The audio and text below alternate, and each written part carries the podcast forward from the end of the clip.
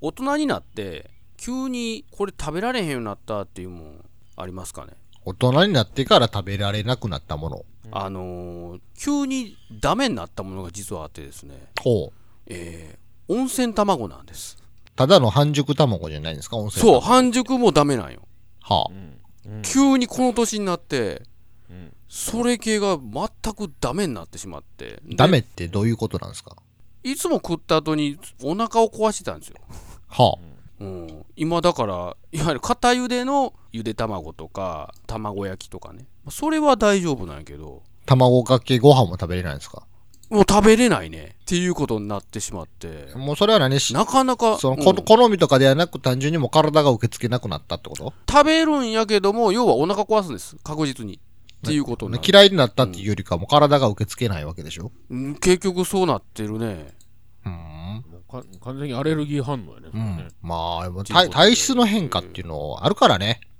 おじさんになってくると。うーんいや、でもそのレベルで言うならば、俺はあのー背脂がもう食べれなくなりましたよ。ああ背脂もうそれこそ、背脂、あの、食ったらお腹下しますもん。すぐ下痢になるから。そうそうやなまあ、油は確かになちょっと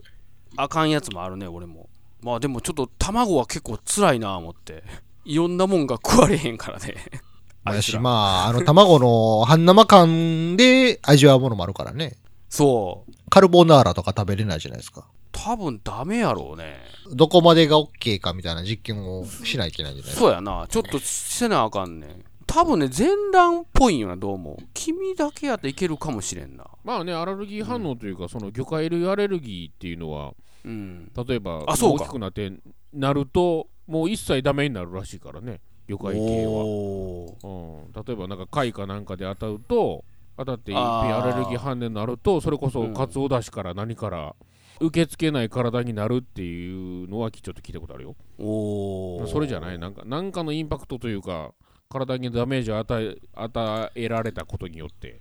それがあかんようになったんもやうねすべてあかんようになったんやろな。あアレルギーなのか体質変化なのかどっちなんやろうっていう感じですけど。そうまあまそうあ、なんねよ、それもあるわな。なんかうちの会社の人が急に白髪染めアレルギーになったらしくて。なんかいつもと同じ白髪染めをいつもと同じように使ったら急に皮膚がめっちゃ炎症を起こしてうん顔パンパンに腫れたんですって。で、それでなんか会社何日か休んでましたけど、全然何の予兆もなく急になったらしいですよ。で、なんか病院行ったら、かもなまあ、花粉症みたいなもんで、そのアレルギータンクがいっぱいになったら、誰もがなるとか言言われたらしくて、うんうんうんもう限界を超えたんでしょうね。でそれで急になっそたういうみこたといやな。な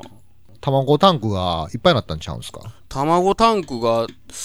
超えたかもな確一かに一生分の言って卵タンクを早々に使い果たしてしまったんちゃいま すたかもマジかもう温玉食われへんのかそうそう。混ぜそばばっか食ってたから、本来やったらあの80年ぐらいかけて使い切る卵貯蓄をもう早々に使い切ってしまったんじゃないそうですそかう使い切ってしまったいうことかもしれんね、